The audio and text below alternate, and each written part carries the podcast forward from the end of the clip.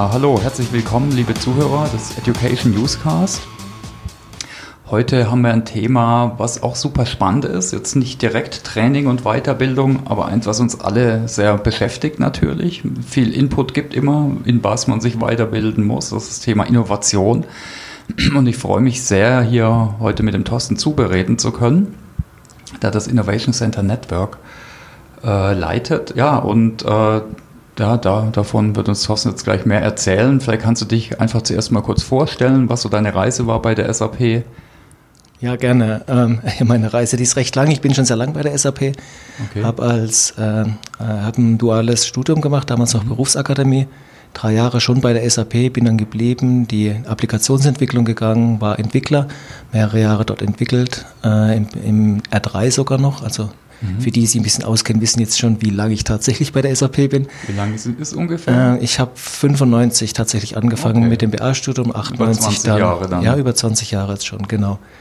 Ähm, habe dann verschiedenste ähm, Stufen in der Entwicklung ähm, durchgemacht. Ich sage immer so plakativ, ich habe eigentlich irgendwie alles gemacht, was man in der Entwicklung machen kann, vom Programmieren, von der Architektur, ähm, aber auch von, von äh, Implementieren beim Kunden vor Ort, Schulungen halten, Pre-Sales, äh, Sales-Aktivitäten, ähm, schlussendlich dann auch als Product Manager ähm, mhm. Themenblöcke verantwortet als solches.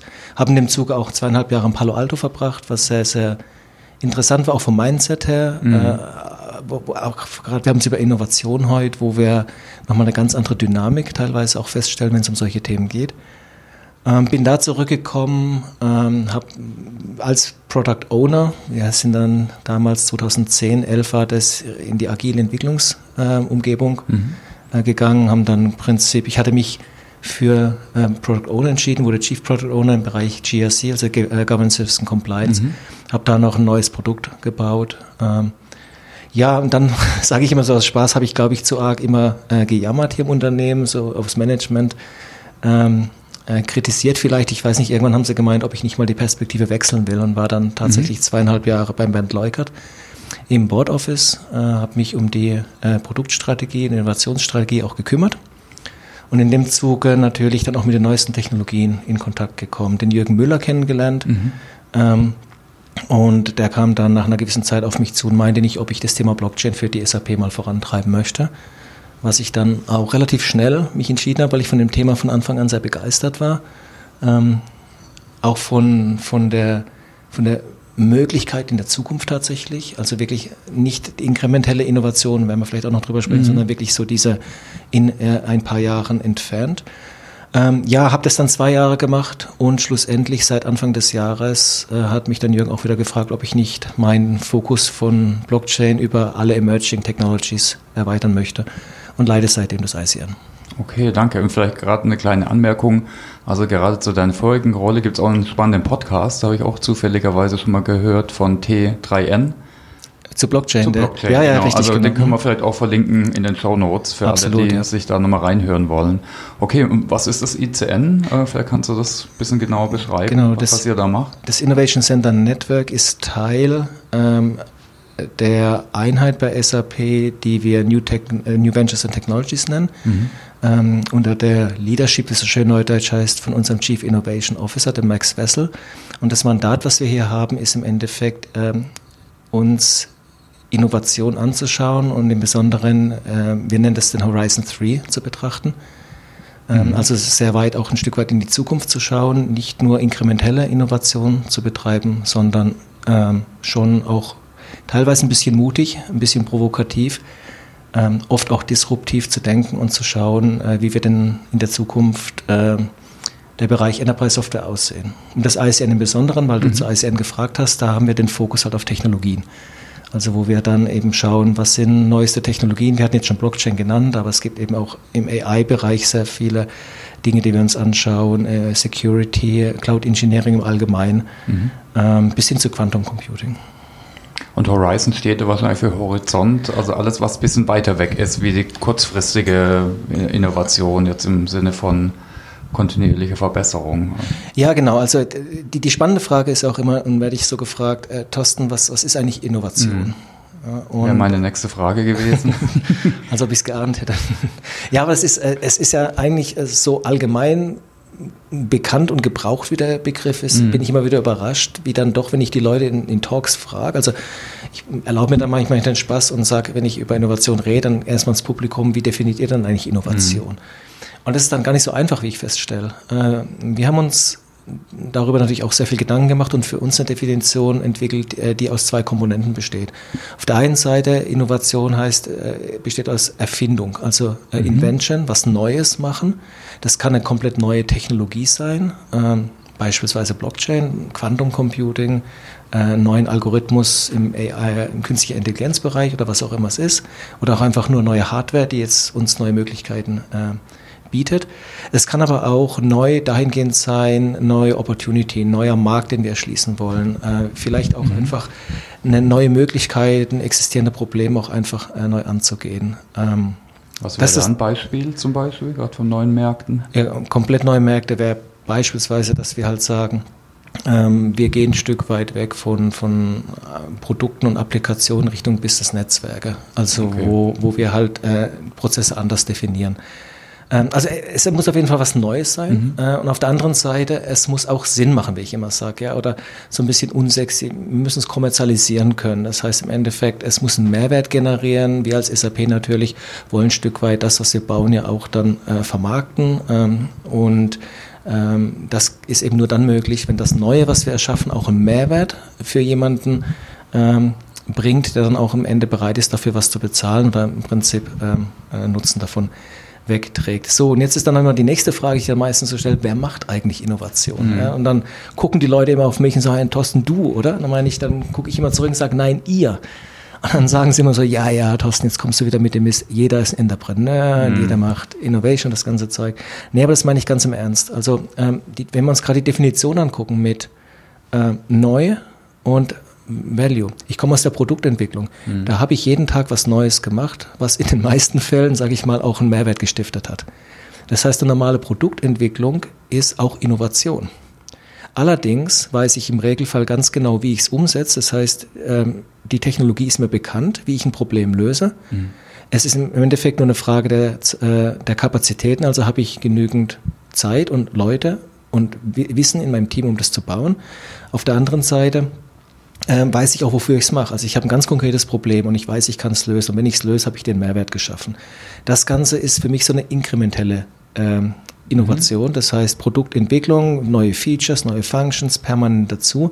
Super wichtig, ist innovativ. Also wie, wie gesagt, für mich, das meine ich auch wirklich ernst, das, mhm. das ist Innovation, was wir machen, aber allerdings auf einem Zeithorizont 1, wie wir nennen, eben im Here and Now.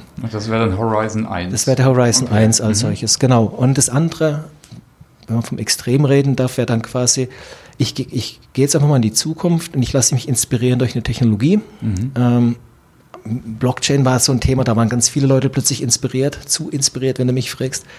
Ähm, die haben zu viel drin gesehen, aber egal, man, man, man hat, man hat die, die, die Technologie ähm, und, und hat gemeint, okay, da, da steckt viel dahinter. Man konnte aber gar nicht so genau sagen, wie, wie baue ich das eigentlich? Funktioniert es?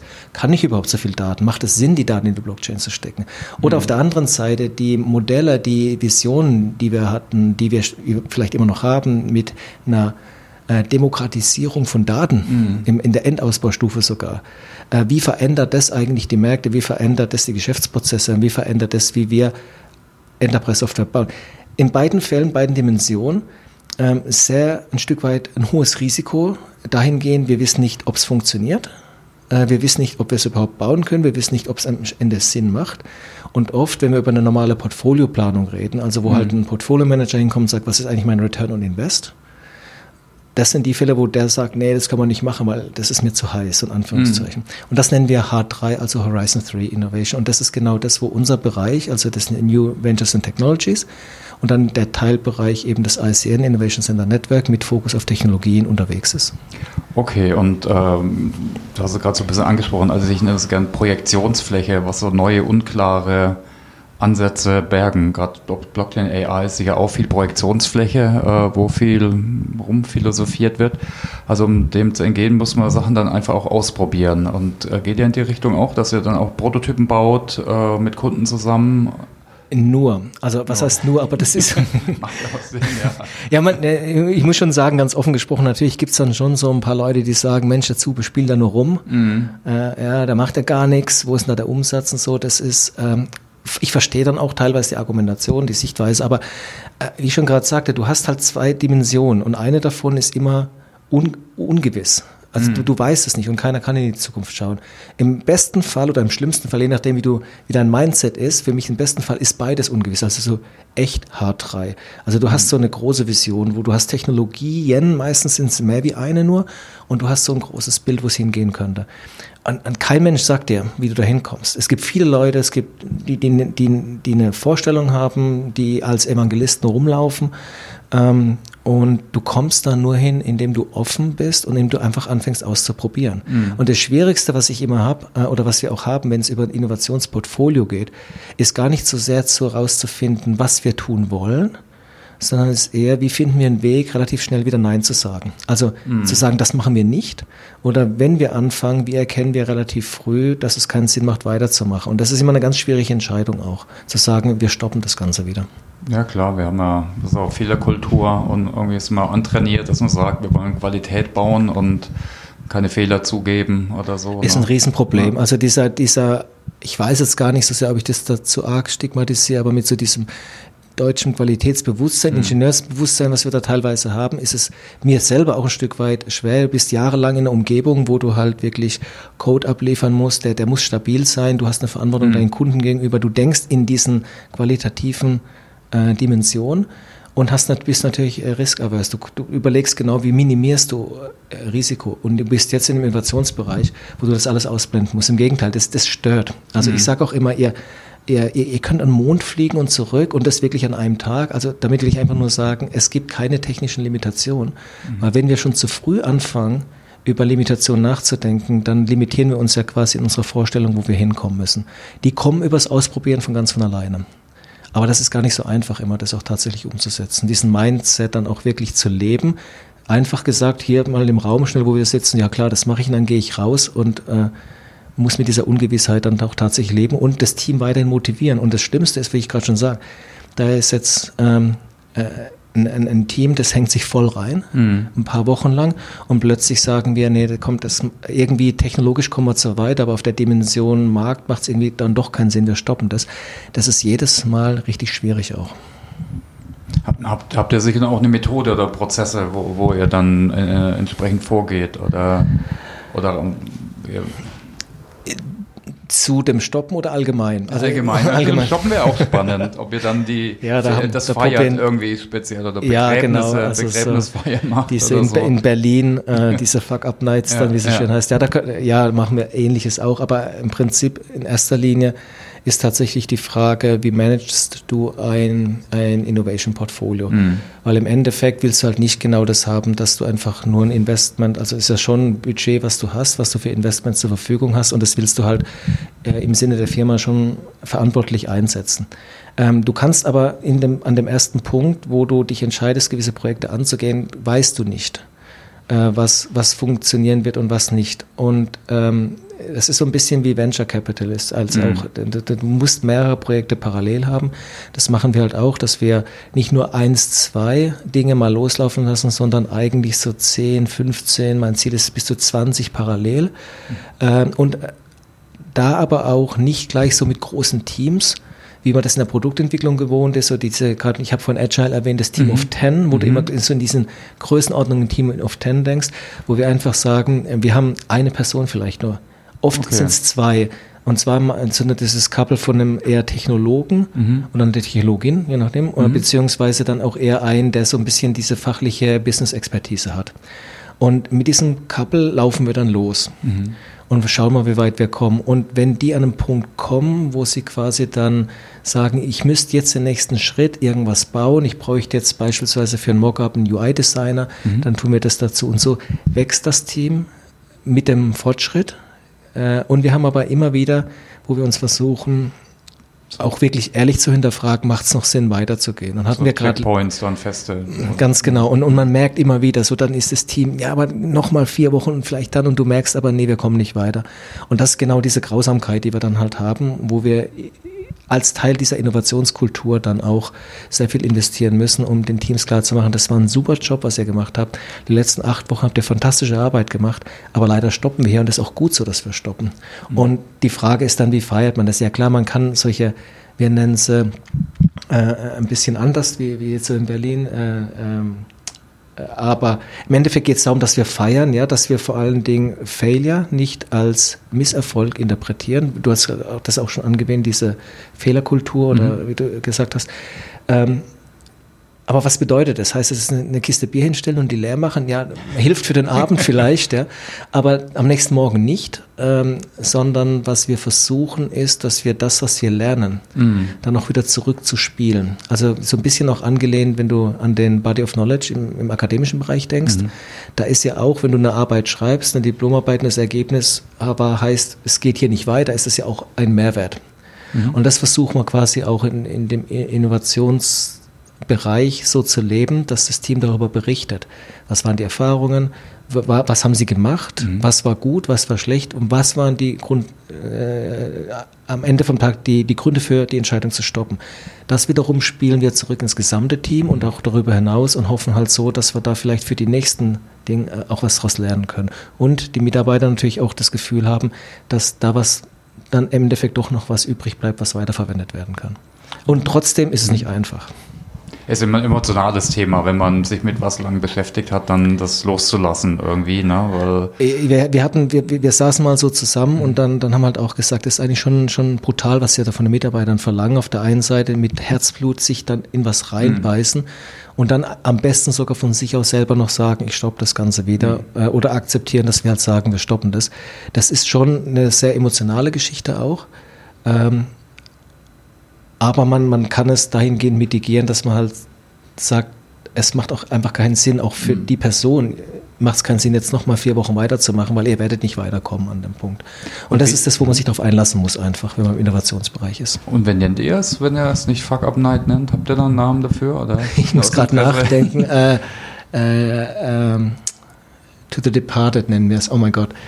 Ähm, ein Gruß auf Englisch, helf mir mal kurz, verdammt nochmal. Ähm, a Toast to the Departed. Ah, ein Toast, okay. A Toast okay. to the Departed, ja. Okay, interessant. Ja, Freitagabend mein Namensgedächtnis.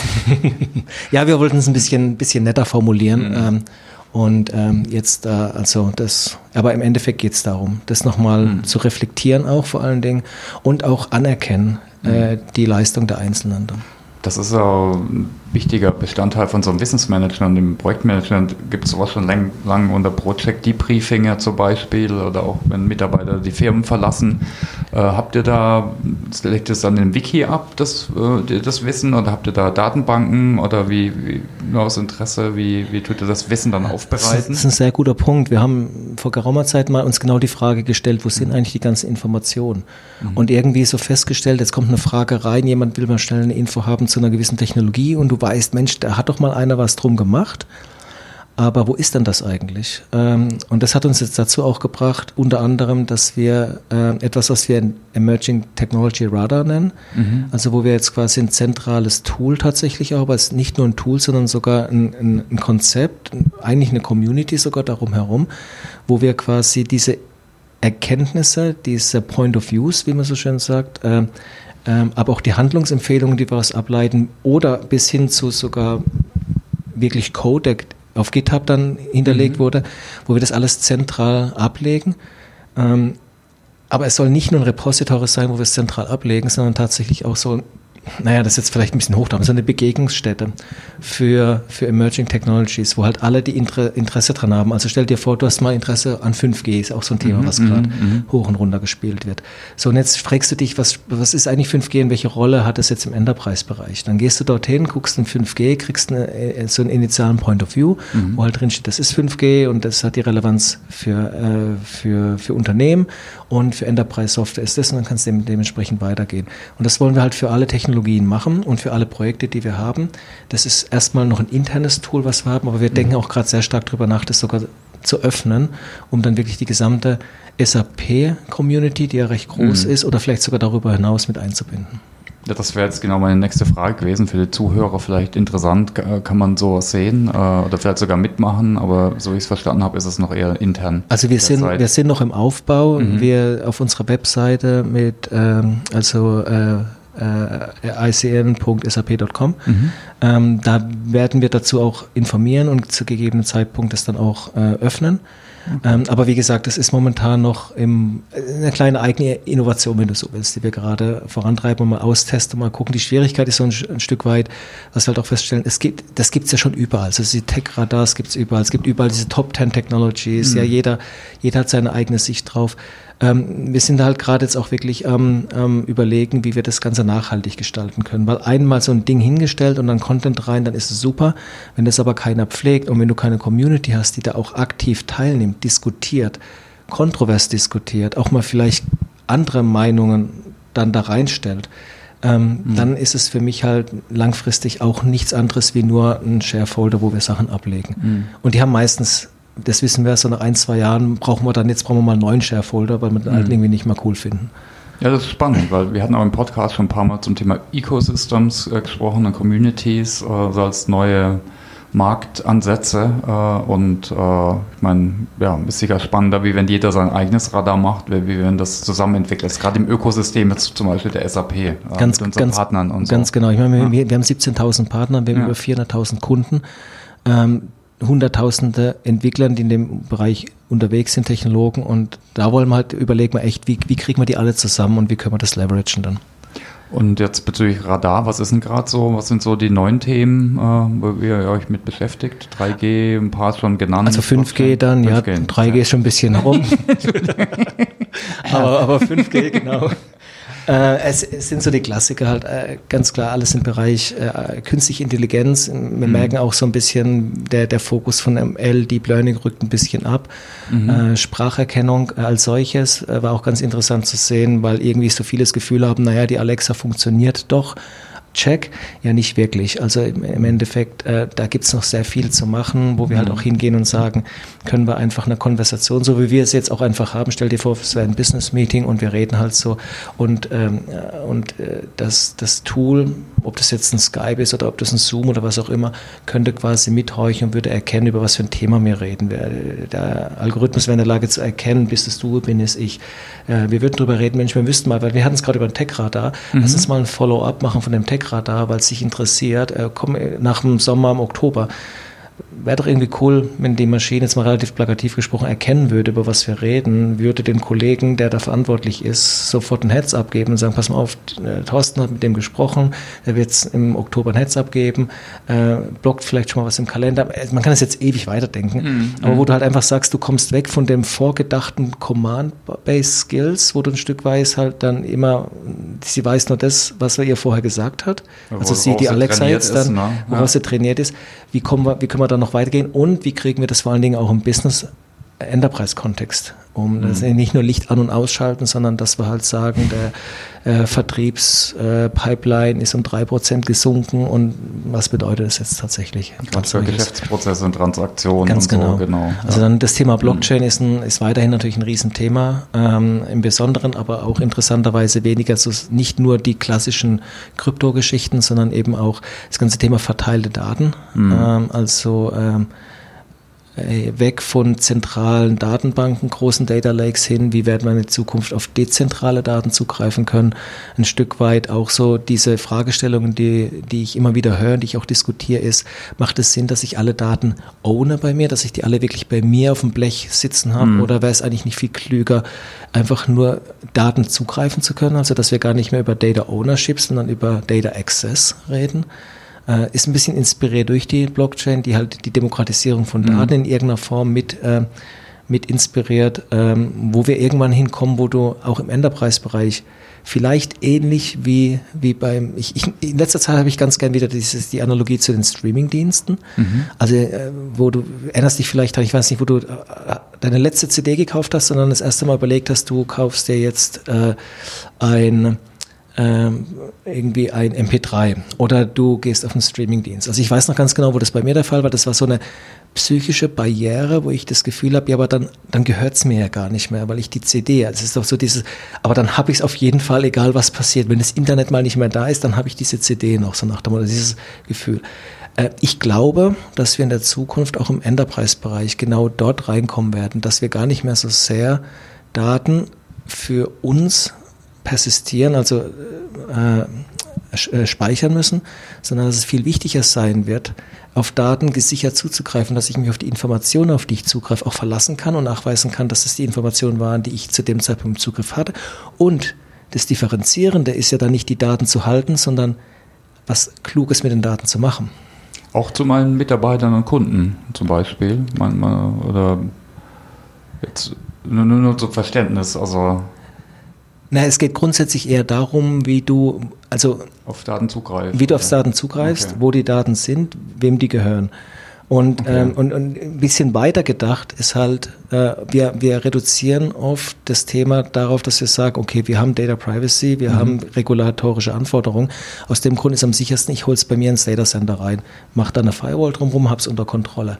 Was wir aber halt über gerade dezentrale DLTs, also äh, Distributed Ledger Technologies, im Endeffekt dann auch Blockchain diskutieren, ist, wie wäre es denn, wenn wir die Daten eben nicht mehr an uns binden müssen, wenn die Daten da sind. Du einfach auf sie wie auf einen Streamingdienst. Mhm. Du machst dir eine Playlist ja, und dann, wo die Musik dann im Endeffekt gespeichert ist, ist dir eigentlich egal. Und da, glaube ich, werden wir auch im Enterprise-Bereich hinkommen, wo wir dann die Algorithmen zu den Daten schicken, um das Ergebnis, weil das interessiert uns. Mhm. Ja, ob das dann ein Fog, ob das ein Edge Computing ist, ob das äh, Trusted Computing in irgendwelchen Bereichen sind.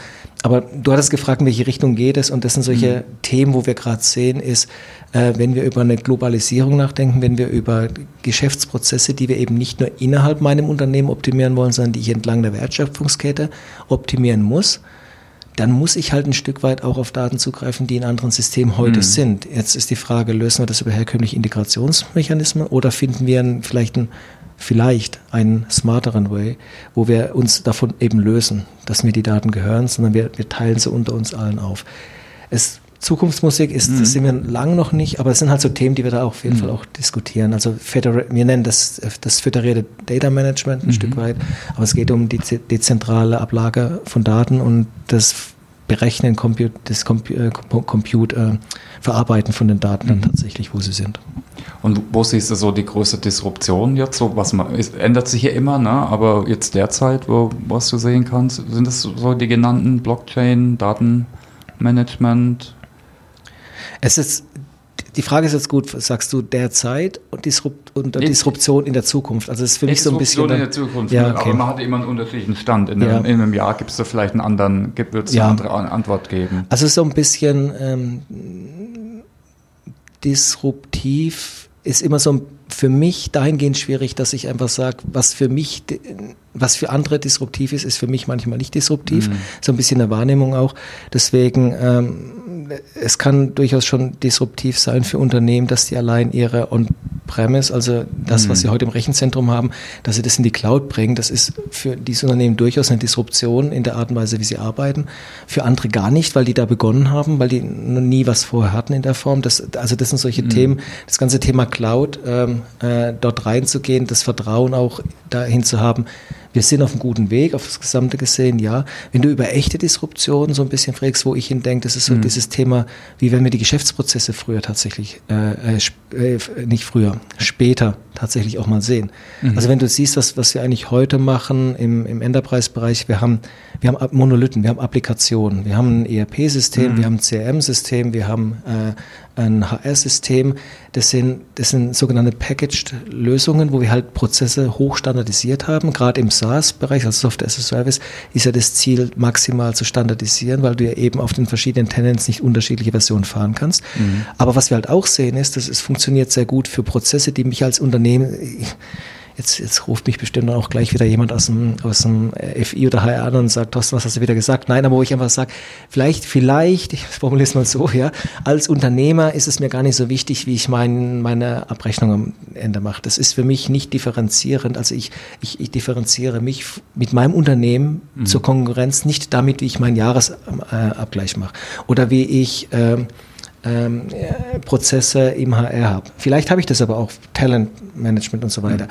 Aber jedes Unternehmen hat gewisse Prozesse, die ähm, die differenzierend sind mhm. und die nicht differenzierend sind. So die alten Kernkompetenzen, ganz, was früher so genau. drunter waren. Das andere kann man outsourcen oder wie, wie auch immer genau. standardisieren. So, und jetzt hast du halt die Situation, dass du, wenn du on-premise dein eigenes System hast, konntest du es modifizieren. Mhm. Wenn du jetzt in die reine Cloud gehst, wird es schwierig mit Modifizieren. Da gibt es natürlich Ansätze, mit, mit einer Plattform das zu machen. Mhm. Ich glaube aber, wo, wo wir eine echte Disruption sehen werden, ist, wenn wir dann noch einen Schritt weiter gehen und von SaaS auf Business Process as a Service gehen. Mhm. Also stell dir mal vor, du, du, du denkst jetzt nicht mehr drüber nach, wie du jetzt deinen neuen Prozess, denkst du nicht mehr über Systeme nach, sondern du bist der Process Owner und du definierst einen Prozess, wie er optimal laufen sollte, ohne dass du dir überlegst, wie er technisch umgesetzt wird.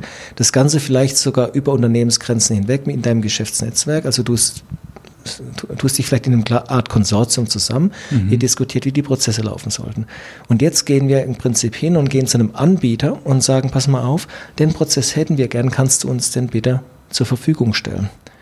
Ich träume jetzt, was ich mhm. jetzt sage, ja, aber als Vision, jetzt, jetzt haben wir da einen Konfigurator, klicken ein bisschen rum, drücken auf Ding und kriegen eine Quote. Pass mal auf, das kostet dich dann im Monat so und so viel Euro, Subskription und der Service ist in drei Wochen fertig und kannst ihn nutzen. Und wir haben eine Instanz für diesen einen Prozess individuell ähm, äh, provisioniert und zur Verfügung gestellt. Also wir haben nicht mehr eine Orchestrierung von Produkten in der Cloud, die wir dann den Kunden geben, sondern wir geben ihnen individuellen Prozess, mhm. den sie sich definieren können und können den auch dementsprechend vorhalten äh, und das Ganze noch nachhaltig. Jetzt sind wir sehr weit in der Zukunft. Jetzt sind wir jetzt gehen Jetzt geht es los, ja, wie geht es überhaupt? Wie kriege ich mhm. dann meine On-Premise-Systeme da rein? Und noch viel wichtiger, wenn ich das kann, wie verändern sich denn die Prozesse eigentlich fundamental? Würde auch die Silos auflösen, wo viele ein Problem haben, gerade wenn es wieder um Innovation geht und Zusammenarbeit. Ja, genau, also das sind dann die mhm. Sachen, wo, wo dann der, das große Ja, aber kommt mhm. und ja, das ist nicht einfach und deswegen ist es eine große Disruption, mhm. weil wir eben von der, von der, angefangen von der Infrastruktur, für, von der, auf der Applikationsebene, auch vom User Interface vielleicht, äh, also wirklich komplett technologisch durchgreifen müssen und ich glaube aber auch, was wir auch sehen werden, ist, dass wir anders digitalisieren werden. Und was ich damit meine, ist im Endeffekt, was wir halt die ganzen Jahre immer gemacht haben, ist, wenn du Software baust, mhm. du schaust dir die reale Welt an, das lernst du ja auch irgendwie zweites Semester Informatik, ja, schaust dir die reale Welt an, abstrahierst die in vereinfachtes Modell mhm. und hast dann quasi dein Fachklassendiagramm und alles entsprechend im System wie die reale. Das führt dazu, dass wenn ich mir heute Systeme angucke, dann gibt es dann halt immer noch Dinge wie eine Lieferbestätigung und ein Lieferabi, wo ich halt denke, eigentlich bräuchten wir das gar nicht mehr. Das ist technologisch anders lösbar. Diese Nachweispflichten brauchst du in der analogen Welt, weil man sich nicht kennt, weil man sich nicht vertraut und weil du halt sicherstellen willst, zu dem Zeitpunkt habe ich dir, was kannst du mir mal bitte bestätigen, dass du, dass wir das so war. Das ist in Zukunft anders lösbar. Mhm. Und wenn dadurch, dass es anders lösbar ist, können wir diese ganzen Prozesse, die sehr komplex ist, mit Bestätigung vor und zurück, Gegenzeichnen, Vier-Augen-Prinzip, Prinzip kannst du massiv simplifizieren. Und das, das meine ich damit, dass neben dieser technologischen mhm. ähm, ähm, Infrastruktur, Disruption, wenn du so willst, ist da auch auf der Geschäftsprozessebene. Wie, wie arbeiten wir zusammen? Mhm unabhängig von der Technologie ja, wird sich auch massiv was ändern. Finde ich sehr spannend, weil vielleicht manche hätten jetzt vielleicht Blockchain oder irgendwie KI-mäßig was erwartet, aber finde ich sehr spannend, was so. Was ich meine, diese, ja. diese Technologien inspirieren können, das Ganze mh. natürlich. Ja. ja. Du hast eine Blockchain, die uns in irgendeiner Weise diese Demokratisierung der Daten verspricht. Ob das dazu kommen wird, sei mal dahingestellt. Mhm. Aber allein die Vorstellung, dass es technisch vielleicht möglich wäre, ja, ähm, lässt uns daran zu glauben. KI oder ML, wo wir plötzlich wissen, wir können sehr schnell äh, Modelle trainieren, die uns da neue Insights geben. Wir sind in der Lage, mit riesigen Datenmengen umzugehen. Äh, wir können Analytics auf solchen Geschichten tun. Wir haben die Konnektivität mit 5G mhm. ähm, und die Geschwindigkeit und die geringen Latenzen, um in Echtzeit darauf zu reagieren. Also das ist immer dieses, dieses Zusammenspiel von verschiedenen Technologien, die plötzlich was ermöglichen und die uns etwas in den Kopf setzen. Mhm. Und dann ist die, immer die die Schwierigkeit, wie kriege ich das jetzt? Und jetzt bin ich wieder bei meinen zwei Achsen. Technologie, ja, ich kann jetzt im Blockchain mir ein Netzwerk aufbauen, für was brauche ich es? Mhm. Ich kann fünf Sensoren über IoT an der Plattform anbinden, Daten sammeln, jetzt habe ich die Daten, was mache ich damit? Und dann muss ich halt immer gucken von Anfang an, welche Probleme löse ich eigentlich in der mhm. Welt? Und für mich noch viel wichtiger ist nicht nur, ich gucke mir die jetzige Welt an und sehe einen Prozess, der jetzt zu 80 Prozent schon ähm, äh, automatisiert oder digitalisiert, damit automatisiert. Und jetzt nehme ich halt so ein RPA-Bot hinten drauf und tue das Restliche, was wir heute noch manuell mhm. machen, auch automatisieren. Das ist ein guter Schritt momentan, aber in Zukunft werden wir diesen gesamten Prozess vielleicht Ganz komplett neu, neu definieren. Ja. Genau. Mhm. Äh, Gibt es vielleicht auch Beispiele schon, wo eure Aktivitäten im konkreten Portfolio wiederfindbar sind, wo du vielleicht vor ein paar Jahren, also immer ein zeitlicher Verzug, mhm. äh, die man jetzt wiederfindet? Ja, ähm, also ich meine, ganz prominent ist ja auch Machine Learning. Ich meine, der, mhm. der, Jürgen Müller ist ja jetzt auch unser Stimmt, das Vorstand. kommt aus dem ICN. Das kommt aus dem ICN, mhm. genau. Der Jürgen hat, hat äh, unter anderem eben das Thema Machine Learning auch äh, entsprechend vorangebracht im ICN. Wir haben das, wir haben das dort quasi durch äh, explored, wie wir sagen, und validiert als solches und haben das damit eben auch zurück in die gesamte Firma. Und wenn du mal guckst, äh, sogar von der Strategie her mit beeinflusst mit dem Intelligent Enterprise. Mhm. Also ähm, definitiv ähm, auch bei Blockchain als solches, vielleicht nicht in dem ganz großen Maß, aber wir äh, Anfang des Jahres jetzt auch unser erstes, unsere erste Applikation auch ähm, zur Verfügung gestellt haben. Mhm. Die ist live. Da die in den USA äh, nutzen es auch. In dem anderen Podcast, den du auch erwähnt hast, spreche ich darüber auch, ähm, wo es um die äh, Validierung von Medikamenten geht, die okay. im Prinzip im amerikanischen Markt zurück an den ähm, an den Großhändler gebracht werden. Der Großhändler muss die verifizieren, muss sicherstellen, dass die, die jetzt zurückkommen, dass das halt auch echte, originale Medikamente sind und keine gefakte. Also diese, diese gefaked Medikamente ist ja ein Riesenschwarzmarkt mhm. äh, und im Endeffekt. Und da haben wir eine Lösung auf Blockchain tatsächlich gebaut. Die ist produktiv ähm, und die wird auch richtig gut angenommen und da sind wir auch richtig stolz drauf, weil, weil wir halt in dem ganzen Hype-Umfeld auch gezeigt haben, dass wir dass wir auch zu diesem Zeitpunkt nicht nur die Technologie tatsächlich mit Enterprise Qualities umsetzen können. Mhm. Also wir haben da richtig Last drauf. Das sind, das sind richtig viele mhm. Scans, so Millionen von Transaktionen, die wir da äh, pro Stunde rüberjagen ähm, und in, ins Netzwerk einstellen, äh, sondern wir auch einen echten Mehrwert schaffen für die Unternehmen, die daran teilnehmen. Ähm, und das ist ein Standardprodukt der SAP mittlerweile. Das heißt ja, das hat die, die, die, den Effort, den wir quasi im ICN vor zwei Jahren begonnen haben, die Technologie zu verstehen, mhm. die zu validieren, Prototypen zu bauen. Wir haben auch allein für dieses Produkt haben wir nochmal zwei separate Prototypen bauen müssen, um mhm. zu gucken, wie kriegen wir die Stabilität hin, mhm. kriegen wir diesen Throughput, den Durchsatz auch tatsächlich hin, mussten auch dann nochmal mit, mit der Community, die das Protokoll äh, hat, äh, auch nochmal zwei, drei Runden drehen. Und ja, aber im Endeffekt, äh, da, darum es dann. Du willst das Ganze dann irgendwo in einem Produkt haben. Das zweite, wo wir es jetzt auch schon sehen, ist im Bereich Farm to Consumer, wo wir ein Beta-Release gerade announced haben. Mhm. Also diese Nachverfolgung von oder äh, Nachvollziehbarkeit von Lebensmitteln mhm. ähm, entlang der gesamten Kette, also von der Farm oder vom Ocean, wo der Fisch gefangen wird, bis hin dann ähm, auf deinen Teller, wenn du möchtest, oder in den Supermarktregal. Ähm, und das ist dann, das ist genau das, was für mich Technologie-Innovation ist. Es ist nicht nur einen kleinen Fall zu bauen, sondern die Technologie zu begreifen und dann die, die quasi Lösungen bauen, die zu enablen, diese Technologie auch nutzen zu können. Ähm, und das ist uns hier, glaube ich, ganz gut gelungen. Ja, vor allem, was ich jetzt äh, spannend, ohne die jetzt genau kennen, zu kennen, äh, spannend finde, das sind jetzt keine Luxusprobleme, so First World Problems, was manche sagen, wo manche Technologien sich mit befassen, sondern bringen einen echten Mehrwert auch für die Gesellschaft. Ja, absolut. Also gerade im, im, im, Blockchain hatten wir jetzt halt den, den, Fokus, den wir die zwei hatten, war das Thema Provenance, war uns halt sehr wichtig. Mhm. Äh, und da, da gibt es ja verschiedenste Beispiele, also das Essen auch dann das Palm Oil, ähm, mhm. äh, wo dann sehr äh, reglementiert ist, wo man sicherstellen möchte, dass auch wirklich nur auf den Plantagen so viel angebaut wird, wie es zugelassen ist. Wir haben einen Fall mit äh, Thunfisch, ähm, mit Bumblebee, mhm äh, wo ähnlich, wo wir sicherstellen wollen, dass auch wirklich die Fangquoten eingehalten werden. Und ja, das ist, das macht dann halt doppelt Spaß, wenn man mhm. also den Mehrwert für die Unternehmen hat, aber auch wirklich noch was für, für sich selber im Endeffekt, für, mhm. für den Endkonsumenten auch was tun kann. Wo findet man da weitere Infos? Ist es unter ICN dazu? Ja, ja, okay. genau. Dann da findet man das nochmal. Ganz genau, mhm. dass wenn wir das da verlinken könnten, da, von dort aus geht es dann überall weiter, genau. Okay, ja, gibt es vielleicht noch Themen, die du gerne adressieren würdest? Ich denke, wir kommen jetzt langsam zum, zum Schluss. Ist schon soweit wieder. Das ist Wahnsinn, wie das immer schnell rumgeht. Ja, ähm, ja, ich, ich, was würde ich vielleicht noch ganz gern adressieren, was, was, was ich in letzter Zeit auch immer wieder sehr oft diskutiere, ist, ist das Thema ein bisschen in Innovation Mindset als Teil der Innovation Kultur. Und ich glaube jetzt auch gerade so ein bisschen mit dem Podcast Learning und so, was kann mhm. ich tun, ist, für mich ist, ähm, Innovation ist wirklich, ist nicht einfach nur, ich mache mal was Neues und ja, ich, ich, will da mal dabei sein.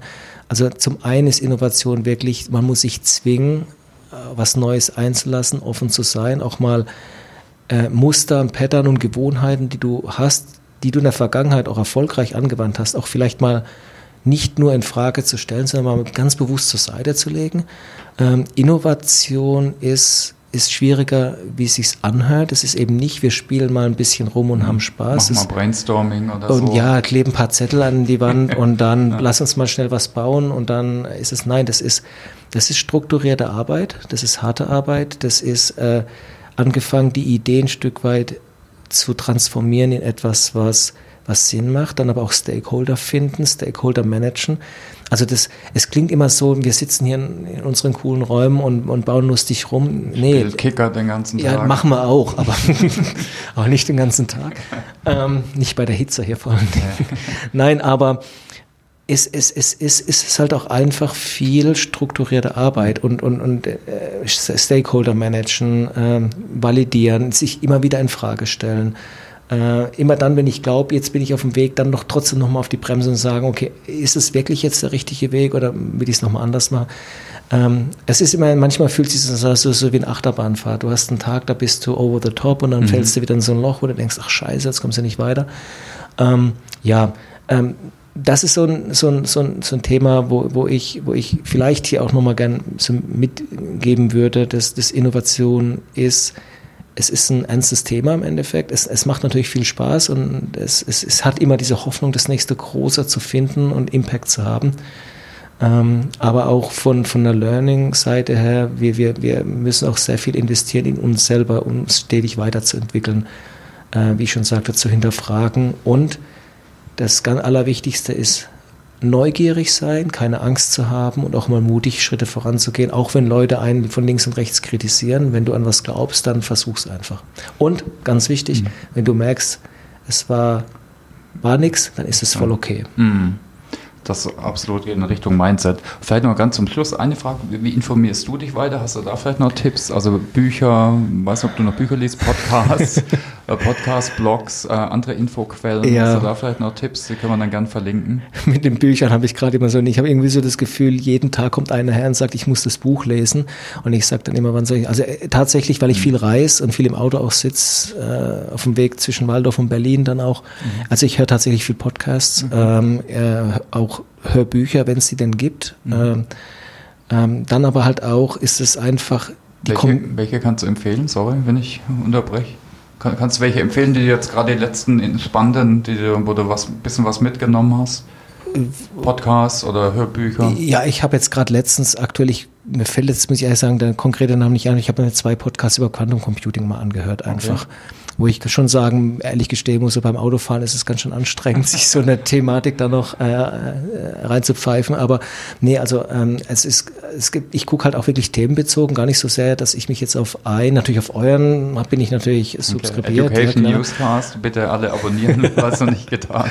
Richtig, nein, aber ähm, ich gucke dann als teilweise, wenn ich weiß, ich sitze jetzt wieder vier Stunden im Auto, dann setze ich mich abends kurz hin und, und sage, welches Thema interessiert mich gerade. Mhm. Ja, und dann war das jetzt halt letztens gerade Quantumcomputing und dachte ich, komm, mein gesundes Halbwissen noch ein bisschen aufpolieren, äh, suche ich mir halt ein paar, die sind teilweise auch vielleicht ein Jahr alt oder zwei, die müssen mhm. ja nicht immer, aber äh, was halt kommt, ähm, ähm, ich mir dann an. Dann, was halt ganz wichtig ist, ist für mich noch fast viel wichtiger, ist halt so diese in der Community sein. Also mhm. das ist halt für mich, das ist meine persönliche Meinung, ist, Bücher lesen ist fein, ja, aber Bücher sind halt auch relativ schnell alt. Für mich ist viel wichtiger, ist, dass du, wenn du, du, du musst wissen, was abgeht, wenn du in der Community bist. Also deswegen bin Auf ich auch. Meetups und Kongresse gehen und ja, so. Ja, richtig. Also okay. Also deswegen ist für uns halt auch die Location Berlin so wichtig, mhm. um da auch, das sage ich auch den Teams immer, ihr müsst euch da Neudeutsch, mir fallen dann die deutschen Worte leider, also infusen in dieses, mhm. in diese Community, ihr müsst dabei sein ähm, äh, nicht nur um, um, um zu nehmen, auch um zu geben tatsächlich, mhm. weil so funktionieren halt äh, Communities. Ähm, ist für mich auch ein wichtiger Punkt, äh, Konferenzen, wie du schon sagst, oder sagst, oder halt auch teilweise Kollegen. Ich meine, wir haben hier überall ja, ähm, Kollegen, mit denen mal reden, mal ihre Meinung abfragen. Ich bin immer wieder überrascht, wie innovativ Leute tatsächlich denken und sie wissen gar nicht.